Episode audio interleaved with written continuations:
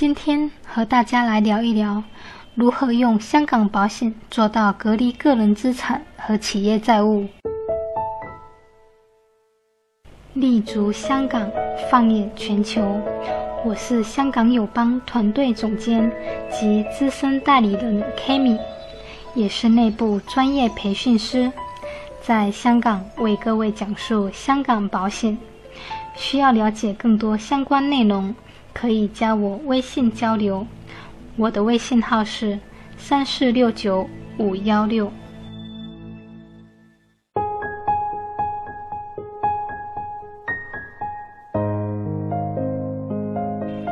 第一，不要将企业债务带到家庭中。为了避免企业债务变成家庭债务，企业家们应该妥善地选择好融资的主体。如果企业需要融资，请务必以企业的名义进行融资借贷，不能以个人的名义借钱帮助企业去周转。个人名义借贷，借贷的主体就是企业主。如果一旦公司经营出现状况，个人就要面临着巨额的债务，这是一种非常危险的行为。第二，注重企业家庭债务防火墙设置，搭建家庭与企业债务隔离是一个系统的工程，其中有很多措施，企业家们都可以借鉴，比如配置大额人寿保单、财富传承、家族信托。夫妻间婚内外财产公证，以及家庭及资产配置到境外等等的措施。第一小点，家族信托。资产隔离是家族信托一个经常谈到的功能。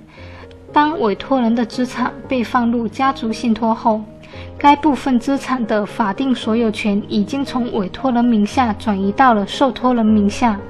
而信托受益人对信托资产也没有法律上的所有权，因此这部分资产既不会体现在委托人的资产负债表里，也不会体现在受益人的资产负债表里。香港李嘉诚家族、美国默多克家族以及欧洲的财师罗尔德家族都是利用家族信托这一工具进行财富管理与传承的。第二小点，夫妻间的婚内外财产公证。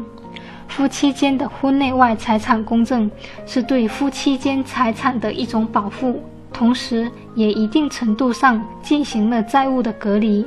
但需要注意的是，实行夫妻财产约定制的婚姻里，夫或妻一方对第三人负有个人债务时，相关约定的对外效力只有当。第三人知道该约定时才生效。如果第三人不知道该约定，对第三人不发生法律效力。也就是说，财产公证应该在债权债务发生之前，而不宜在债权债务发生之后。第三小点，家庭其资产配置到境外。对于人生的规划，你无法确保每一个重大的选择都是正确的。因为人生不能重来，但你一定要做到规避重大的风险。这些风险基本都是不以个人的意志为转移的，例如战争、政治、环境、社会、人文等等。在中国，大家议论和担心最多的，往往就是政治带来的关于财产法律、财富观念和社会人文的变迁。从这一点来讲，不进行海外资产配置，风险是很大的。这几年，大量的财富顶尖阶层通过移民、绿卡、海外购置地产等方式，在战略上进行了规避风险，使得风险万一发生的时候能够全身而退。而对于中产阶级，做到这一点并不太容易。因为毕竟孩子、房子、工作等一大堆事情都绑在了国内，但是起码配置海外资产，可以在战略上给中产留下一条退路，不至于在巨大风险发生时一无所有，任凭摆布。所以，这应该是每一个中产阶层在规避重大风险时必须要做的一个选择。而保险是海外配置的首选。